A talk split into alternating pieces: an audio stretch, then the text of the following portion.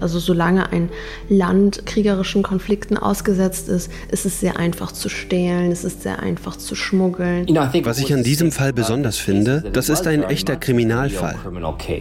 Das ist ein Verbrechen, das ist Hehlerei. Wer mit Raubkunst wissentlich handelt, ist Hehler und macht sich strafbar. Von der sowjetischen Besatzung bis zur Machtübernahme der Taliban. Die Museen Afghanistans wurden geplündert, ausgeraubt und zerstört. Mehr als zwei Drittel der Museumsbestände sind aus dem Land verschwunden. Und viele davon sind auf dem illegalen Kunstmarkt gelandet.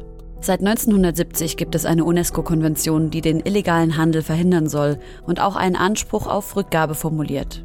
Und in den letzten Jahren wächst ja auch bei uns das Bewusstsein dafür, wie problematisch Raubkunst ist. Da würde ich ja jetzt mal ganz naiv von ausgehen, dass das halt auch einfach niemand mehr kauft. Aber falsch gedacht. Auch heute noch wird mit illegalen Raubgütern gehandelt. Und diese Deals spielen sich nicht nur auf dem illegalen Markt ab, sondern auch in angesehenen Auktionshäusern und Museen. Wie in aller Welt kann es sein, dass noch heute gestohlene Kulturgüter aus Kriegsgebieten in europäischen Museen landen?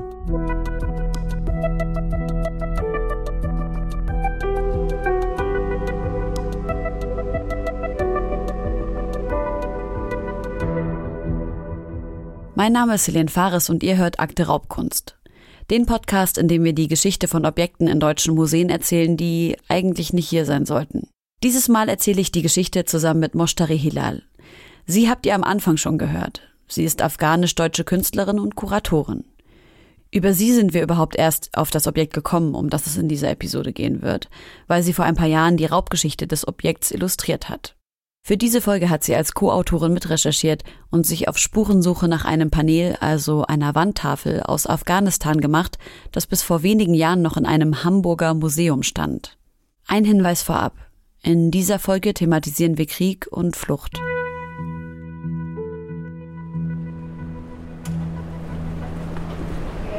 Ich bin jetzt hier ganz in der Nähe des Hamburger Hauptbahnhofs beim Museum angelangt.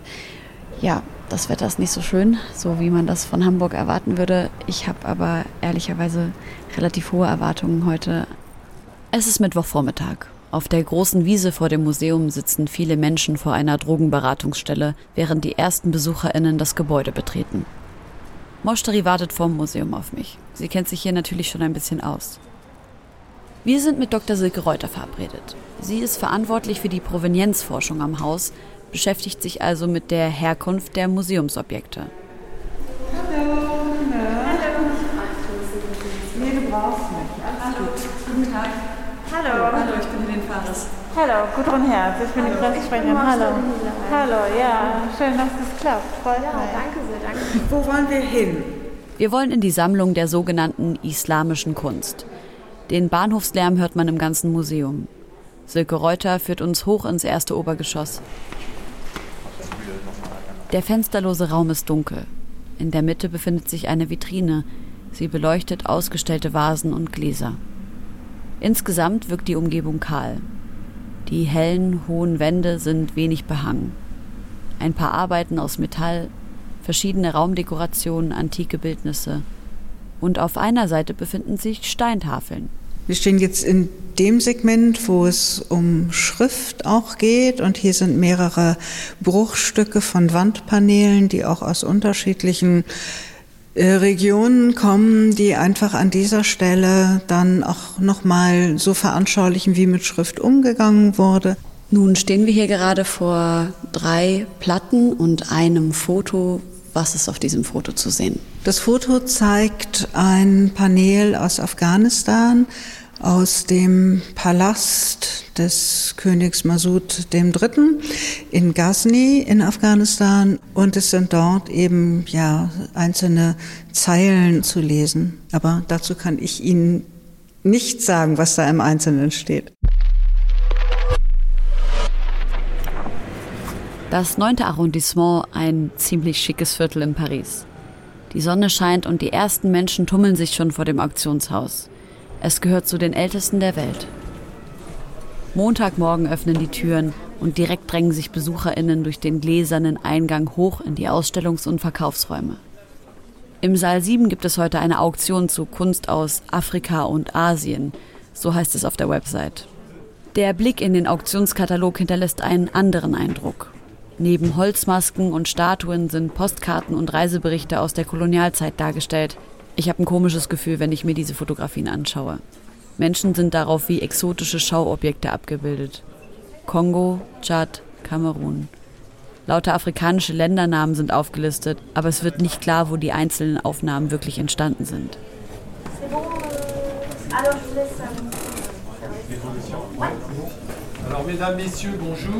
Ein Mann begrüßt das Publikum, vor allem weiße, ältere Männer, von denen sich einige zu kennen scheinen. Sie begrüßen sich und quatschen miteinander. Über 100 Auktionslose stehen für die erste Stunde an. Die darunter zu versteigernden Bücher, Bilder und Postkarten sind schon vorne im Raum aufgestapelt.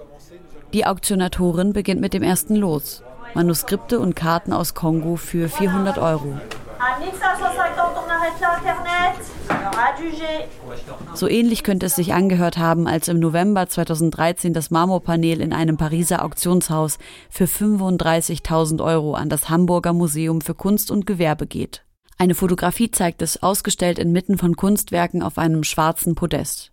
Und da ist es halt die Entscheidung gewesen hier des Hauses, dieses Panel für die dann im Aufbau befindliche Neupräsentation der Sammlung Islamische Kunst dann zu erwerben, weil es eben auch einfach so eine, eine schöne Ergänzung gewesen wäre zu den Paneelen und Marmorarbeiten ähnlichen Zuschnitts zum Thema Schrift und Dekor, die wir hier im Haus haben. Das Objekt wird also ersteigert und landet im Hamburger Museum. Und da kommt Stefan Heidemann ins Spiel. Professor für Islamwissenschaft an der Universität Hamburg. 2014 kontaktiert ihn die damalige Kuratorin Nora von Achenbach, nachdem sie das Panel für die Islamische Kunstsammlung erworben hat. Sie will seine Einschätzung hören, weil das Panel das Highlight der neuen Ausstellung werden soll. Ich schaute darauf und es sah aus wie ein Museumsstück. Genau das Richtige, um den Besucher des Museums für Kunst und Gewerbe auf die islamische Kunst einzustimmen. Von daher wirklich ein ganz vorzügliches Stück. Aber mir kam gleich der Gedanke, dass ein, ein Stück von so hervorragender Qualität kann nicht irgendwie auf Auktionen kommen. Da muss irgendetwas sein. Er kontaktiert seine Kollegin Martina Ruggiardi aus dem Metropolitan Museum of Art in New York. Äh, ich wusste, sie hatte ihre Dissertation über Marmorpaneele aus äh, Rasni aus Afghanistan geschrieben. Und ich war mir sicher, sie könnte mir irgendwas dazu sagen. Sie sagte, ja, das kennt sie. Das Kind äh, hat auch einen Namen, das heißt C3733. C3733. Eine Signatur, die darauf hindeutet, dass das Panel katalogisiert war, also jemandem gehört hat. Martina Ruggiardi bestätigt also Professor Heidemanns Vermutung. In ihrer 2007 veröffentlichten Dissertation an der Universität L'Orientale in Neapel schreibt Ruggiardi über eine Ausgrabung in Resni. Ungefähr 130 Kilometer Luftlinie von Kabul entfernt finden dort zwischen 1957 und 1966 afghanische und italienische Wissenschaftlerinnen tausende Objekte. Darunter auch das in Paris ersteigerte Marmorpanel. Es landet mit anderen Funden im frisch restaurierten Mausoleum in Resni, dem Rausa Museum of Islamic Art. Aber da bleibt's nicht lang.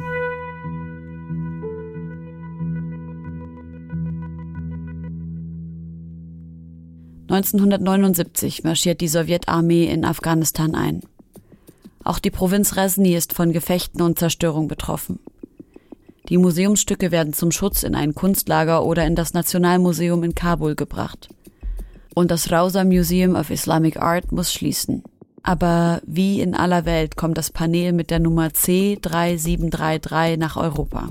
Das fragen wir die Provenienzforscherin Silke Reuter. Wie genau der Abtransport stattgefunden hat, das weiß man nicht. Darüber gibt es keine Informationen. Aber Tatsache ist, dass eben eine ganze Reihe von diesen Paneelen in dieser Zeitspanne verloren gegangen sind und man auch, wenn man sie vergleicht, feststellen kann, dass sie eben auch alle ja zusammengehören. Zu Beginn der 2000er Jahre macht ein Team an italienischen WissenschaftlerInnen eine Art Inventur in Afghanistan. Sie gleichen die vorhandenen Grabungsfunde aus dem Palast von Mas'ud III. mit den alten Inventarlisten ab. Das Ergebnis ist erschütternd. Rund ein Drittel fehlt. Der Verbleib von 206 Kunstgegenständen gilt als ungeklärt, darunter auch das Marmorpanel. Nora von Achenbach leitet die Informationen an die damalige Museumsdirektorin Sabine Schulze weiter. Bei dem Neuerwerb besteht ein dringender Verdacht. Zeit vergeht, denn gerade steht ein Großprojekt an. Die Provenienz der eigenen Bestände aufdecken und öffentlich machen. Es ist eine Ironie, am 12. September 2014 eröffnete dasselbe Museum für Kunst und Gewerbe die Ausstellung Raubkunst, Provenienzforschung zu den Sammlungen des Museums für Kunst und Gewerbe. Im Zentrum der Ausstellung im Museumsfoyer stehen zu dem Zeitpunkt Objekte aus jüdischem Besitz, geraubt von den Nazis. Aber auch andere Kulturgegenstände sind ausgestellt wie antike Gläser aus Syrien, die im 19. Jahrhundert beim Bau der Eisenbahn ausgegraben und in Deutschland verkauft wurden. In dieser Ausstellung hinterfragt das Museum den Umgang mit Kulturgut unterschiedlicher Herkunft. Welchen Wert und welche Funktion hatten diese Gegenstände, bevor sie in europäischen Museen gelandet sind? Und in welchem Kontext wurden sie erworben? Während sich das Museum kritisch mit Teilen der eigenen Kollektion beschäftigt, von der Presse als Vorreiter der Provenienzforschung gefeiert wird, da lagert im Museumsdepot ein frisch erworbenes neues Raubgut, das Marmorpanel aus Rasni. Das ist ein Prestigeverlust, an der Speerspitze äh, des Kampfes gegen Raubkunst zu sein und gleichzeitig eine Leiche äh, im Keller äh, zu besitzen. Das passt nicht gut zusammen. Zur erneuten Kontaktaufnahme mit Professor Heidemann und der Museumsdirektorin Sabine Schulze kommt es schließlich dann doch. Ihr war auch von Anfang an klar, äh, dass das Objekt äh, zurückgebracht werden äh, muss. Stefan Heidemann möchte das Museum beim Rückgabeprozess unterstützen. Er baut eine Verbindung zwischen dem Museum und dem damaligen Direktor des Nationalmuseums in Kabul auf. Und er kontaktiert einen afghanischen Vertreter der UNESCO, um diplomatisch zu vermitteln. Das Museum für Kunst und Gewerbe wollte allerdings über die Ämter gehen und das zog sich äh, eben äh, dann hin, so dass ich äh, auch äh, sehr unzufrieden äh, war von 2014 bis 2018. Äh, das sind vier Jahre. Erst 2018 kommt der Rückgabeprozess also so richtig ins Rollen. In dem Jahr fängt auch Tobias Mörike als neuer Leiter der Sammlung Islam am Hamburger Museum an. Er kontaktiert Matthew Akins, einen New Yorker Journalisten, der seit Jahren regelmäßig nach Afghanistan reist und über das Land berichtet. Vielleicht könne er ja als Investigativjournalist das Rätsel um das Marmorpanel aufdecken. Ich hörte zum ersten Mal von dem Panel, als ich eine E-Mail von Tobias Mörike, Kurator in Hamburg, bekam.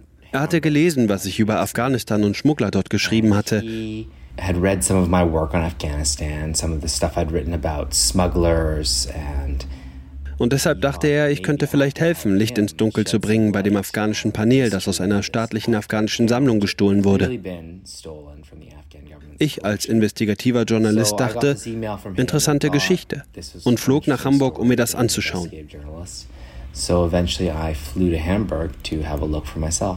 Matthew Akins stellt sich der Aufgabe. Er besucht das Museum, sieht sich das Panel an und reist nach New York zurück. Dort sucht er nach Quellen, um die Reise des Panels nachzuvollziehen. One of the things I wanted to do is sort of look at the patterns of how these panels were moving. And it was ich wollte unter anderem herausfinden, in welchen Mustern sich diese Paneele bewegen. Ich verbrachte viel Zeit in der Bibliothek des Metropolitan Museum of Art und die Watson Library hat diese riesige Sammlung an alten Auktionskatalogen. Die habe ich also nach Paneelen durchsucht und habe sie mit der fantastischen Datenbank für Rasni-Artefakte abgeglichen, die das italienische archäologische Archiv mit einem Team, unter anderem Martina Rucciardi, zusammengetragen hat. Ich habe also versucht, viele Punkte zu verbinden by a team of researchers, including Martina Ruggiati. So there was a lot of dots, um, and I was just trying to connect them. Eine Gruppe an italienischen Forschenden, darunter auch Martina Ruggiardi, wollen das gefährdete Kulturerbe aus Afghanistan schützen und Informationen darüber weiterverbreiten. So heißt es auf der Website der Datenbank, ein wichtiges Instrument gegen den Handel mit Raubkunst aus Afghanistan. Im Rahmen dieses Rasni-Projekts sind über 4000 Objekte aus islamischer Zeit dokumentiert, wie zum Beispiel zahlreiche Marmorstücke. Darunter Dado-Panels. Das sind aus dem Englischen übersetzt Tafeln des Lambris, die also zum unteren Teil einer Wandverkleidung gehören. Eine Sache, die so interessant ist an diesen Paneelen, ist, dass sie epigraphisch sind, also dass sie eine Inschrift haben und dadurch kann man sie leicht auffinden. Und was jetzt eigentlich wirklich auf diesem Panel steht, möchte ich natürlich gerne wissen, weil man uns dazu im Museum nichts sagen konnte. Wir schauen also in der Datenbank nach und finden unser Panel mit der Inventarnummer C3733 ganz einfach online aufrufbar. Eine schwarz-weiß Frontalabbildung wird angezeigt. Weitere Fotos bilden das Panel bei der Ausgrabung ab. Eingebettet in einer Wand oder auch liegend neben anderen Marmortafeln. Material Marmor. Dimension Flachrelief 69,5 mal 34 mal 6 cm. Datierung Ende 11. Anfang 12. Jahrhundert. Es ist eins von hunderten Einzelpaneelen, die einen Schmuckfries am Hofpalast des Sultan Mas'ud III. dekorierten. Er herrschte über das indo-iranische Reich der Rasnawiden. Die Region breitete sich weit über das heutige Afghanistan bis nach Indien aus. Damals war das Panel noch bemalt, heute ist nur noch der helle Stein übrig. Va Olame Sofloye Had. Auf dem Panel steht die Zeile in kufischer Schrift. Das ist einer der ersten kalligraphischen Schriftstile. Eine Übersetzung steht in der Online-Datenbank auch dabei. Und die untere Welt. Es handelt sich um einen Ausschnitt persischer Dichtung.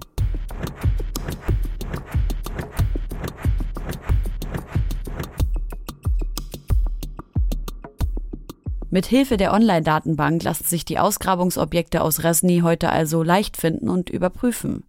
2013, als das Pariser Auktionshaus das Panel versteigert hat, war die Recherche mit ein bisschen mehr Aufwand verbunden. Aber es gab auch schon damals Forschungsberichte zur Ausgrabung in Rasni, wie zum Beispiel die Dissertation von Martina Ruggiardi und auch ganz konkrete Hinweise zu dem verschwundenen Objekt C3733. Bereits 2005 erschien ein Aufsatz mit einem abgedruckten Foto, das zweifelsfrei das Panel zeigt.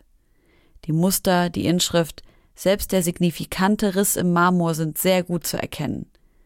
Auch weitere Forschungsergebnisse und die Grabungsfotos waren damals in einer Datenbank zusammengeführt. Fachinformationen, die ein Pariser Experte, der für das Auktionshaus gearbeitet hat und auch bis heute dort noch arbeitet, anscheinend übersehen hat. Seit über 20 Jahren begeistert für die Kunst des Orients und insbesondere für die Kunst des Islams und Indiens. So lautet die französische Beschreibung auf seiner Website. Im Auktionskatalog findet sich jedoch kein Hinweis darüber, dass das Objekt unrechtens nach Europa kam. Dort sind verwandte Marmortafeln aufgelistet, die auf der Welt verstreut sind.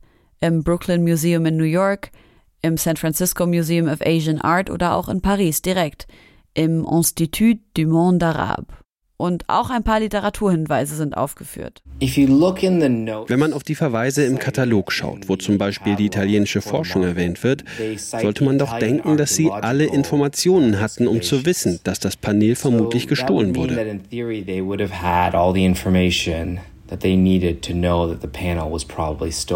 Und was mich noch mehr wundert, beim Punkt Provenienz, also Herkunft, ist eine französische Privatsammlung angegeben. Dazu wollen wir mehr wissen und schreiben dem Kunstexperten. Woher hatten Sie die Information, dass das Marmorpanel aus einer französischen Privatsammlung stammt?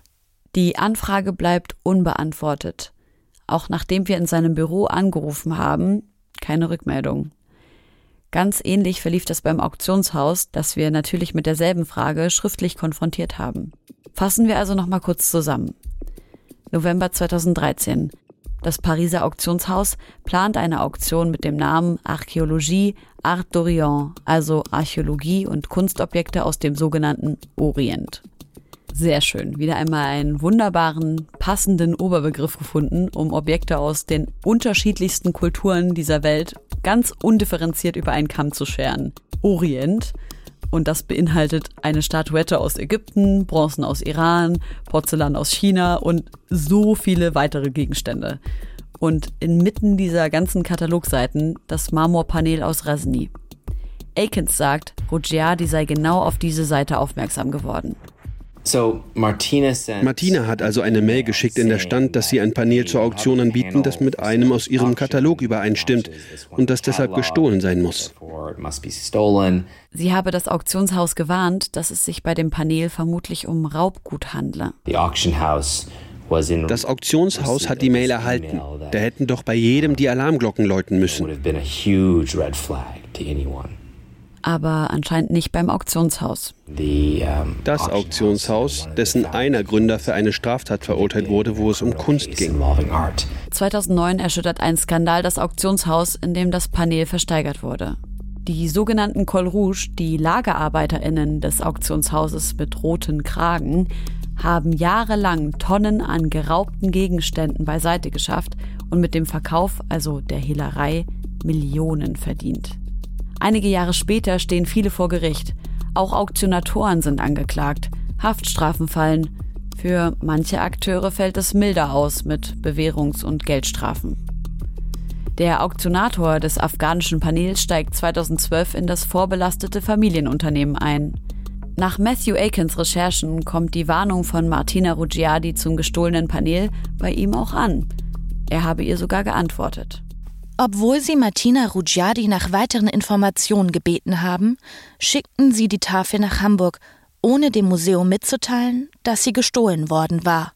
Wie rechtfertigen sie diese Entscheidung? Unsere Mail-Anfrage bleibt bis zum Ende der Produktion dieses Podcasts unbeantwortet. Ich habe mit denen dann auch nochmal korrespondiert und ähm, habe auch nur ausweichende Antworten bekommen. Das wäre alles unbedenklich und alles sicher und es würde auch ein Art Loss äh, Register Eintrag geben oder ein Zertifikat. Diese Überprüfung gleicht nur aktuelle Fahndungslisten ab. Ist das Objekt aktuell als gestohlen gemeldet, wird es gesucht? Aber eine gründliche Recherche ist es natürlich nicht. Auch Stefan Heidemann äußert Bedenken, aber er sieht nicht nur das Auktionshaus in der Verantwortung.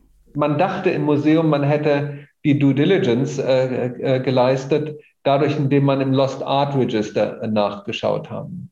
Aber bei einem Land im Kriegszustand, wo eben äh, auch viele Spezialisten, Wissenschaftler geflohen sind und wo das Land äh, bemüht ist, ähm, die Strukturen und Institutionen aufrecht und funktionabel zu halten, ist es nicht zu erwarten, dass jedes Kunstwerk, was aus einem Provinzmuseum entwendet wurde, seit der russischen Okkupation äh, äh, auch da registriert wird. Diese Manpower hat Afghanistan äh, auch gar nicht. Mittlerweile erscheint es mir immer absurder und auch dreister, dass es überhaupt zu so einem Verkauf kommen konnte. Es gab so viele Hinweise, aber trotzdem hat das Auktionshaus die Versteigerung fortgesetzt. Manche Abläufe lassen sich rekonstruieren, über andere müssen wir spekulieren. Unser Verdacht, Profit spielt natürlich eine größere Rolle als kunsthistorische Integrität an diesem Pariser Auktionshaus. Und dieser Verdacht erhärtet sich.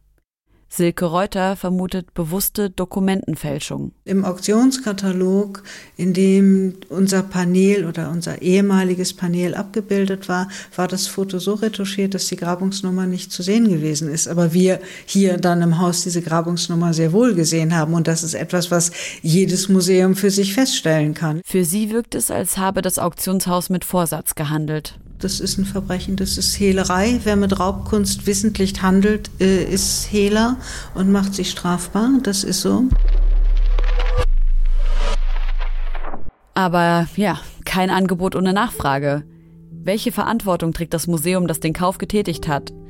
In all unseren Gesprächen will keiner so wirklich eine oder einen Hauptverantwortlichen nennen obwohl laut Fakten die damalige Leiterin der Islamischen Sammlung, Dr. Nora von Achenbach, diesen Kauf getätigt hat. War das das Versagen einer Einzelperson oder ist es ein institutionelles Problem? Also wenn wir hier Ankäufe haben, dann gibt es eine Ankaufsrunde und da kann man Vorschläge machen und das Museum hat gesamtheitlich gesagt, wir kaufen das Stück. Ja. Und das ist nicht ihre persönliche Verantwortung, sondern das war eine Entscheidung des Hauses. Silke Reuter hätte aber beauftragt werden sollen, die Herkunft des Objektes zu überprüfen. Hätte man so den Einkauf von Raubgut verhindern können? So einfach ist es dann doch nicht, meint Silke Reuter. Vor allem bei Auktionen weil es meist nur eine ganz kurze Zeitspanne gibt. Manchmal sind es nur äh, eine Woche, zehn Tage. Wenn die Kataloge online gehen oder hier postalisch eintreffen, die man dann Zeit hat, wirklich was zu prüfen, dann kriegen sie oft keine Antworten. Manchmal wartet man monatelang, jahrelang auf Antworten. Gerade ein Museum, das sich einen Namen in Sachen Provenienzforschung gemacht hat, will doch eigentlich so einen Skandal vermeiden. Wir hätten auch als Museum rechtliche Möglichkeiten gehabt, dagegen vorzugehen. Das wäre aber eine sehr aufwendige und sehr kostspielige Angelegenheit gewesen. Das Museum entscheidet sich gegen eine Klage. Das Auktionshaus versteigert weiterhin am selben Ort in Paris. Der Experte taucht bei einer aktuellen Auktion wieder im Katalog auf. Das Museum konzentriert sich auf etwas anderes. Das Panel muss zurück. Das nimmt sich ja schon früh die Museumsdirektorin Sabine Schulze vor. Tulga Bayerle löst sie 2018 als neue Direktorin ab. Da schläft das Marmorpanel noch im Depot. Es kommt zu Verhandlungen zwischen dem Museum, deutschen Behörden und den VertreterInnen der afghanischen Botschaft in Berlin. Dort lagert es dann auch noch eine Weile, bevor es 2019 nach Afghanistan zurückkehrt, ins Nationalmuseum in Kabul. Bis dahin verbleibt genügend Zeit, um die Tafel in die damals aktuelle Ausstellung Raubkunst im Hamburger Museum einzubinden. Ausgestellt in einer Transportkiste. Dazu hat das Museum einen begleitenden Katalog publiziert. An dem hat auch Moshtari Hilal mitgewirkt. Ich glaube, ich wurde kontaktiert, weil ich aus Afghanistan bin. Moshtaris Familie flüchtet nach Hamburg, als sie zwei Jahre alt ist. Heute lebt und arbeitet sie hier als visuelle Künstlerin und gründet 2019 das Kollektiv AVA mit. Das steht für Afghan Visual Arts and History weil ich im Laufe meiner Karriere gesehen habe, dass hier ein Bedarf besteht, dass immer wieder an mich Institutionen, Journalistinnen herantreten, die interessiert sind ähm, an Afghanistan und weil auch wir insgesamt uns auch mehr einsetzen möchten für Netzwerkarbeit zwischen Künstlerinnen und für die Sichtbarkeit von afghanischer Kunst. Moshtari Hilal und ihr Kollektiv sehen die materielle und visuelle afghanische Kultur in Gefahr – das Land ist seit mehreren Jahrzehnten von Krieg und Zerstörung betroffen. Darunter leiden in allererster Linie natürlich die Menschen in unglaublichem Maße, aber auch die Archive, Museen und Künstlerinnen und das damit verbundene kollektive Wissen leiden. Und für dieses Projekt ist es natürlich nochmal interessant, auch eine afghanisch-diasporische Stimme einzubinden. Woraus bestand denn deine Arbeit zu dem Panel? Silke Reuter hat mich damals bewusst auch mit diesem künstlerischen Beitrag Lücken füllen lassen, die die Forschung nicht füllen kann, weil man nicht rekonstruieren kann, was zwischen 1980 und dem Auftauchen des Panels ähm, 2013, also was da eigentlich stattgefunden hat, was da passiert ist. Und der künstlerische Beitrag kann diese Spekulation natürlich visualisieren und sich diese Freiheiten nehmen. Und das habe ich auch so gemacht, indem ich Spekulation visuell in Karikatur, in überspitzte Zeichnungen übersetzt habe. Moshtari und ich haben uns in einem ruhigen Raum im Museum zurückgezogen. Wir blättern uns durch die ersten Seiten des Katalogs und stoßen auf ihre Zeichnungen. Ja, man sieht zwei Männer, die im Anzug sind wie so Geheimagenten. Sie sind anonymisiert, weil da so ein schwarzer Balken über den Augen ist. Dann steht da auch Who did this? Und dann sieht man einen Sammler, weil ich sehe ja, dass es in einer Privatsammlung ist, ein Sammler, der eigentlich auch ein abgedunkeltes Gesicht hat mit einem großen Fragezeichen. Ein wenig sieht es ja auch aus, als hätte der so wie so ein Räuber, so ein so ein Strumpf auf dem ja. Kopf. Der Sammler sitzt im Sessel auf einem Bärenfellteppich mit Krallen, ein Glas Whisky in der Hand, ein Jaguar an seiner Seite. Rund um das gezeichnete Panel sind die historischen Ereignisse illustriert, wie auf einer Mindmap. Warum war es dir denn wichtig, auch den Krieg zu visualisieren? Also bei Raubkunst hat man so diese großen Kategorien Kolonialismus oder äh, Nationalsozialismus, in dem man so konkret sagen kann, da sind Kunstwerke, Objekte abhanden gekommen, aber im Fall von Afghanistan ist es ja eigentlich sehr zeitgenössisch auch. Also solange ein Land kriegerischen Konflikten ausgesetzt ist, ist es sehr einfach zu stehlen, es ist sehr einfach zu schmuggeln. An der Verletzlichkeit der einen bereichern sich die anderen, mit dramatischen Folgen für die afghanische Kultur. Das zeigt auch die Geschichte des Nationalmuseums in Kabul. 2012 war Moshtari Hilal dort zu Besuch und hat viele Fotos gemacht. Eins zeigt sie mir. Auf dem einen Foto ist ein schwarzes Plakat mit roten Warnsignalen zu sehen. Da sieht man Illustrationen von Münzen und Buddha-Köpfen, also Objekte, die für das Museum sehr typisch sind, in so Warndreiecken. Daneben steht auf Farsi, schützt euer kulturelles Erbe. Und unten steht ganz groß auf Englisch, Afghan Culture is in danger. Das Museum steht gleich neben dem Dar al-Aman-Palast. Er wurde 1926 vom König Amanullah Khan gebaut. Im Namen des Palastes und im Namen des Königs steckt ein Wort. Aman. Das bedeutet Sicherheit. Ein klassizistisches Gebäude, komischerweise dem Berliner Reichstagsgebäude nachempfunden. Das wollte der deutschlandaffine König Khan. Auch das Nationalmuseum entstand im Zuge dieser Modernisierungskampagnen. Ein Museum wie in Europa. Mit über 100.000 Exponaten besaß es eine der bedeutendsten Sammlungen Zentralasiens. Bis das Museum und der Palast nebenan den jahrzehntelangen Konflikten und Kriegen zum Opfer fielen. Der Palast wurde beschädigt, in Brand gesetzt, von Raketen getroffen, von verschiedenen kriegerischen Parteien besetzt und vom Militär umfunktioniert. Dem Nationalmuseum erging es in den 40 Jahren Krieg nicht viel besser. Als das Museum mit Raketen beschossen wurde, hat es im obersten Stockwerk gebrannt und vieles, was nicht zerstört wurde, wurde geplündert. Die Münzensammlung des Museums oder die Überreste der Islamischen Galerie. Viele solcher Objekte sind jenseits der Grenze in Pakistan verkauft worden. 2004, also drei Jahre nach der US-Invasion, hat das Museum wieder eröffnet. Teile der ursprünglichen Sammlung wurden am internationalen Schwarzmarkt zurückgekauft weil das traurigerweise schneller geht, als zu beweisen, dass es sich um Raubgut handelt und sie formal rückerstattet zu bekommen. Aber was ich so berührend finde, das Museumspersonal hat eigenständig tausende Objekte an verschiedenen Orten versteckt, um sie zu schützen. Ich finde es so bewegend, dass diese Menschen ihr Leben riskiert haben für den Erhalt von afghanischem Kulturerbe.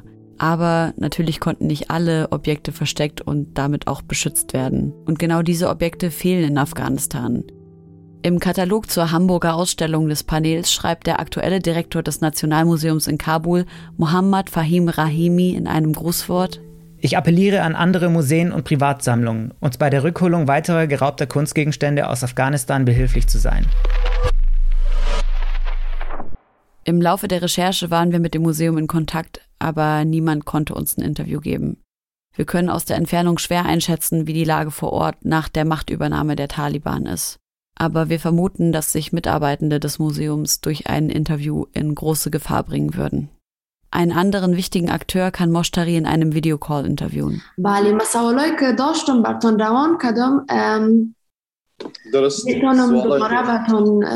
Sie kann den ehemaligen stellvertretenden Minister für Information und Kultur in Afghanistan, Abdul Manan Shiwai Sharq, ausfindig machen. Der lebt inzwischen in einer geflüchteten Unterkunft in Süddeutschland und von dort aus ist er sehr aktiv. Nur zwei Monate nach seiner Ankunft in Deutschland fordert er in der Jerusalem Post die Rückgabe von Raubgut aus Afghanistan. Er muss in das nahegelegene Jobcenter fahren, um mit stabilem Internetempfang zu sprechen. Der Staat, die UNESCO, die internationalen Abkommen, eine Reihe von internationalen Regelungen zum kulturellen Erbe. Sie geben uns alle das Recht, verlorene und geraubte Schätze einzufordern und sie aus den Händen der anderen zurückzuholen nach Afghanistan, zurück in ihren Ursprungskontext, sodass die Schätze wieder im Besitz der Menschen in Afghanistan sind. Shiwai Sharq ist noch nicht im Amt, als die Rückgabe des Rasni-Panels beschlossen wird. Er beobachtet und diskutiert den Fall mit befreundeten KunsthistorikerInnen. Sie sind sich einig, mit der Restitution, also der Rückgabe des Panels, ist noch lange nicht alles getan. Wir müssen uns einsetzen für die Restitution vieler weiterer Artefakte, wie etwa aus der Türkei, aus Russland, wo sich tatsächlich noch sehr viele Artefakte befinden, ebenso aus Europa, wo viel Raubgut gesichtet wurde, aus Pakistan, Indien, Kopenhagen und auch den USA.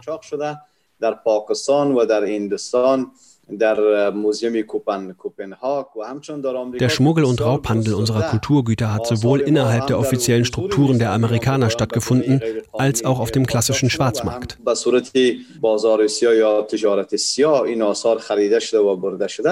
Auch die Regierung seiner Zeit sieht er in der Mitschuld. Shiwai Sharq sagt, Afghaninnen haben das Recht, ihre Kulturgüter zurückzufordern. Das Recht besteht seiner Meinung nach auch, wenn das Land in einer Krise steckt, auch wenn Afghaninnen flüchten müssen. Afghanistan. Taliban übernehmen Kontrolle über Kabul. Chaos am Flughafen Kabul. August 2021.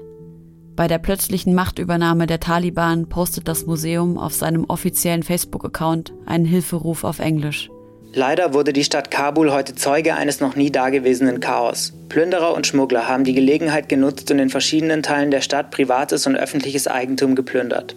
Das Museumspersonal, die Artefakte und die Güter sind noch in Sicherheit, aber die Fortsetzung dieser chaotischen Situation gibt Anlass zu großer Sorge um die Sicherheit der Museumsgegenstände und der Museumsmitarbeiter. Das Nationalmuseum von Afghanistan bittet daher die Sicherheitskräfte, die internationale Gemeinschaft, die Taliban und andere einflussreiche Parteien auf die Sicherheit der Objekte zu achten und nicht zuzulassen, dass Opportunisten diese Situation ausnutzen und die Objekte und Güter dieser Institution beschädigen und schmuggeln. Kabul, 15. August 2021. Hashtag Save the National Museum of Afghanistan. Hashtag Cultural Heritage. Hashtag National Identity. Ende November 2021. Das Nationalmuseum in Kabul wird wieder eröffnet, mit Unterstützung der Taliban. Zwar schützen Wachmänner das Museum, aber mit einem Publikum ist kaum zu rechnen.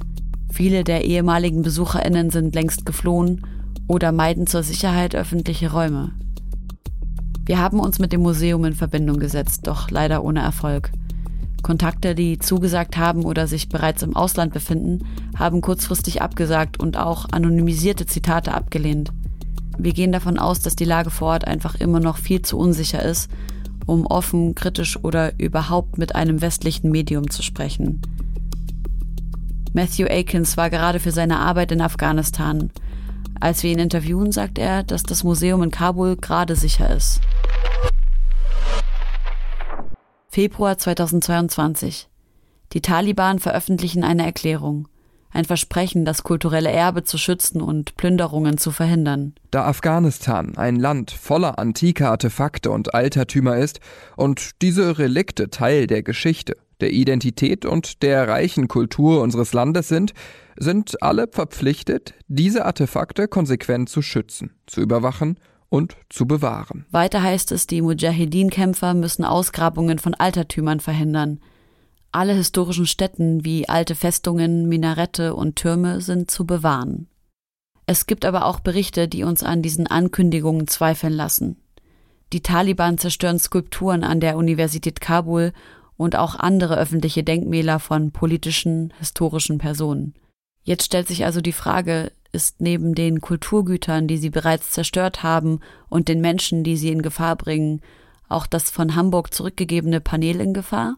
Also inwieweit die aktuellen Ereignisse in Afghanistan jetzt auf die Museen Zugriff nehmen, das kann ich Ihnen nicht sagen. Ich habe aber grundsätzlich eher weniger Bedenken, weil es sich ja auch um muslimische Kunst handelt. Silke Reuter und der Direktor des Nationalmuseums in Kabul, Rahimi, stehen in Kontakt. Er hat das Land nicht verlassen und ist weiterhin Museumsdirektor, auch unter den aktuellen Umständen. Ich weiß auch inzwischen, dass das Panel nach anfänglichen Schwierigkeiten eben auch nach Afghanistan gebracht worden ist. Und er hat mir dann eben auch äh, bestätigt per Mail, dass das Panel bei ihm ist und dass es auch diese ganzen Verwerfungen jetzt der jüngsten Zeit also unbeschadet überstanden hat. Shiwai Sherq ist aber nicht so sicher, dass das Panel außer Gefahr ist. Die Auslegung des Islam der Taliban hat wenig mit dem Verständnis vom Islam des Rasnawidenreichs zu tun. Und genau aus dieser Zeit stammt das Panel. Das Islam-Narrativ bei den Taliban ist nochmal ein ganz anderes. Sie akzeptieren viele Themen und Schätze des Islamischen Reiches nicht.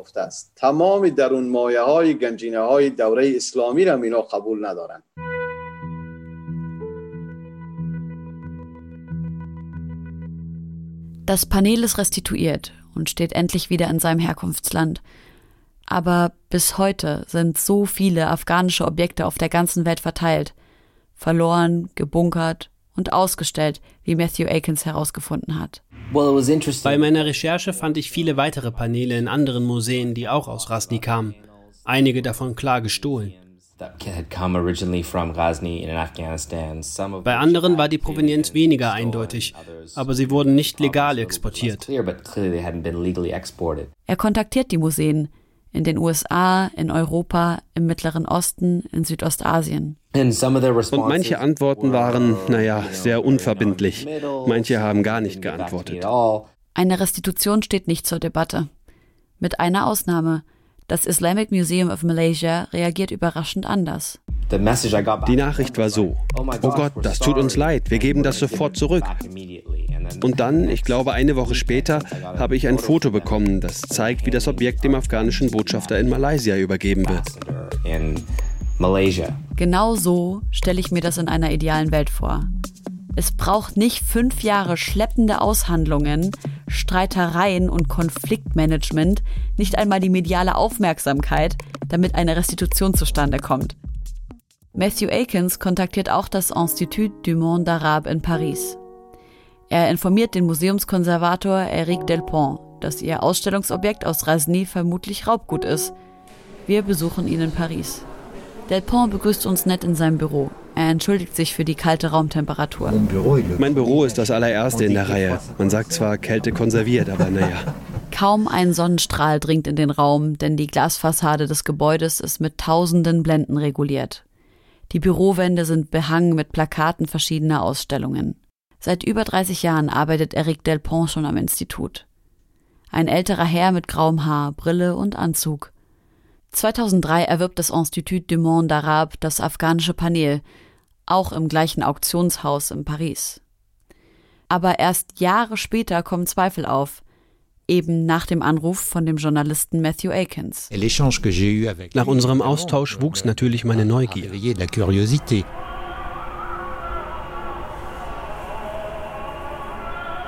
Wir begleiten Delpont in den Ausstellungssaal. Das Panel hängt hinter einer Glasvitrine. Aus Gewissensgründen schaute ich nach. Doch das Panel trägt keine Nummer auf der Rückseite. Beim Erwerb wurde die Platte einem Denkmal aus Rasni zugeschrieben, vielleicht einem Grabmal. Denn die kufische Inschrift ist Teil der Bismillah. Das ist die wichtigste Anrufungsformel im Islam. Bismillah Rahman Rahim. Das bedeutet im Namen des barmherzigen und gnädigen Gottes. Die Größe, der Stil und die Struktur stimmen mit dem Marmorpanel C3733, also unserem, überein. Das sieht auch Delpont so. Im Vergleich zu den anderen Tafeln sieht man, dass es zur selben Serie gehört.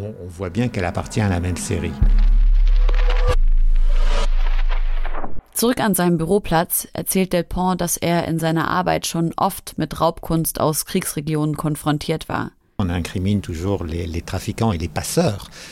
Immer werden die Schmuggler und Schlepper beschuldigt. Aber was ist mit der Archäologie? Auf Spurensuche durch die Vergangenheit, der Versuch des Menschen, sich selbst zu verstehen. Das führt zwangsläufig zu einer Neugier, die ich als ungesund bezeichne. Etwas Außergewöhnliches, Neues, Unbekanntes zu finden, da ist das Motiv nicht nur der Erkenntnisgewinn, sondern vor allem der Marktwert. Kein Wunder, dass die vielen Museen oft zögerlich auf Matthew Akins Presseanfragen reagieren. Von einer Restitution ist gar nicht die Rede. Der eigene Verlust wäre einfach zu hoch.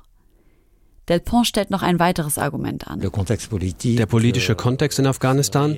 Man sträubt sich vor Rückgaben an die Taliban. Schließlich wissen wir, dass die Fragen rund um das Kulturerbe sie wenig interessieren.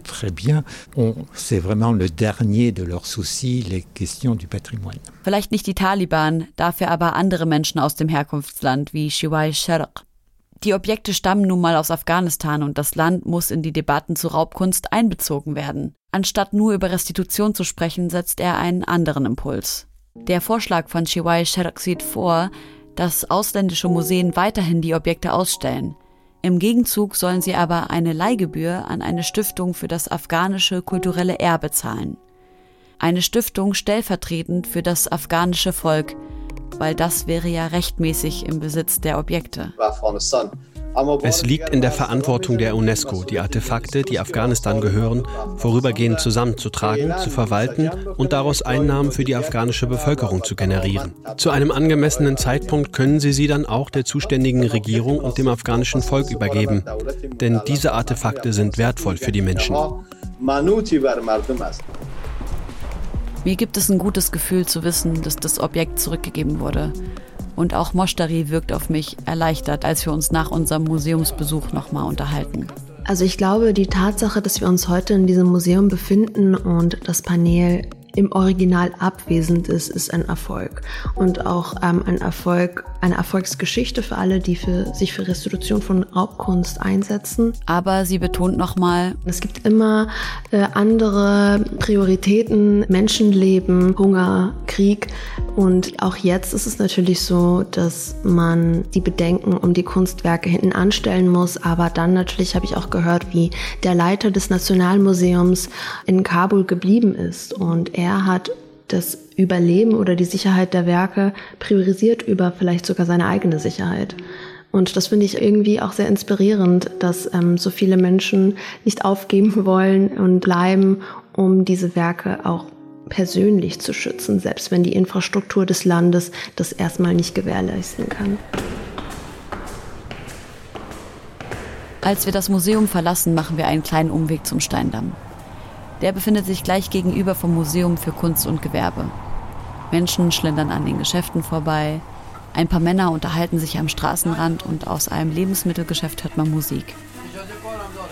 Ähm, Hamburg hat tatsächlich die größte afghanische diasporische Community in ganz Europa.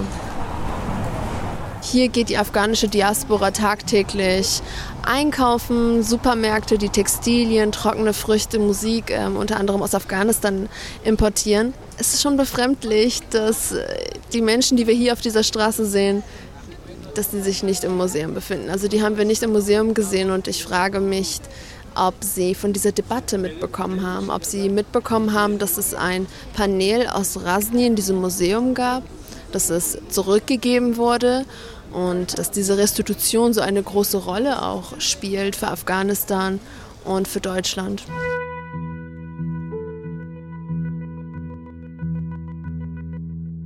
In der Debatte um Rückgaben von Kunstobjekten und Gegenständen kommt es immer wieder zur gleichen Frage. Sind die Objekte denn wirklich in Sicherheit in ihrem Herkunftsland? Diese Frage habe ich schon sehr oft gehört und finde sie extrem bevormundend. Das haben die Menschen in den Herkunftsländern am Ende selbst zu entscheiden und zu verantworten. Und wenn die Sicherheit der Objekte den westlichen Museen wirklich so wichtig ist, dann sollten sie die Museen in den Herkunftsländern auch unterstützen, wenn Gefahr droht, so wie eben aktuell in Afghanistan. Aber dass das wirklich passiert, daran habe ich persönlich meine Zweifel. Wir haben im letzten Jahr erlebt, wie die mediale Aufmerksamkeit auf die furchtbare Situation in Afghanistan nach wenigen Wochen schon fast wieder komplett vorbei war, obwohl noch immer abertausende Menschen aus dem Land fliehen wollen, von extremem Hunger bedroht sind und auf Evakuierung gewartet haben und auch heute noch warten. Es wirkt gerade einfach nur so, als ob es wieder den Menschen vor Ort überlassen wird, sich selbst und ihr Kulturerbe schützen zu müssen. Und ganz ehrlich, ich fühle mich so komisch dabei, über die Rückgabe von Objekten zu sprechen, aus einem Land, in dem nach wie vor so viele Menschen um ihr Leben fürchten und buchstäblich vor dem Hungertod stehen. In erster Linie muss den Menschen geholfen werden und darauf sollte unser gesellschaftlicher und politischer Fokus liegen.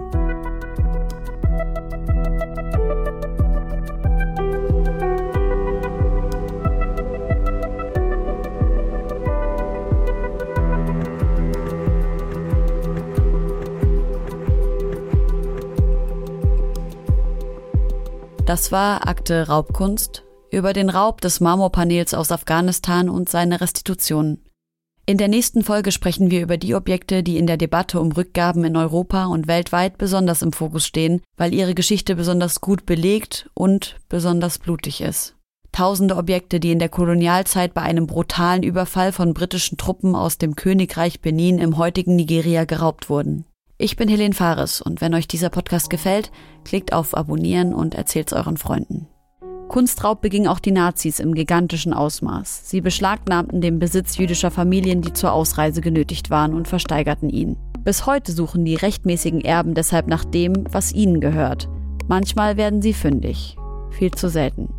Die Doku Der Kunstraub der Nazis, die späte Suche nach Gerechtigkeit findet ihr online in der ARD-Mediathek. Akte Raubkunst ist eine Produktion von Goodpoint Podcasts im Auftrag von ARD Kultur.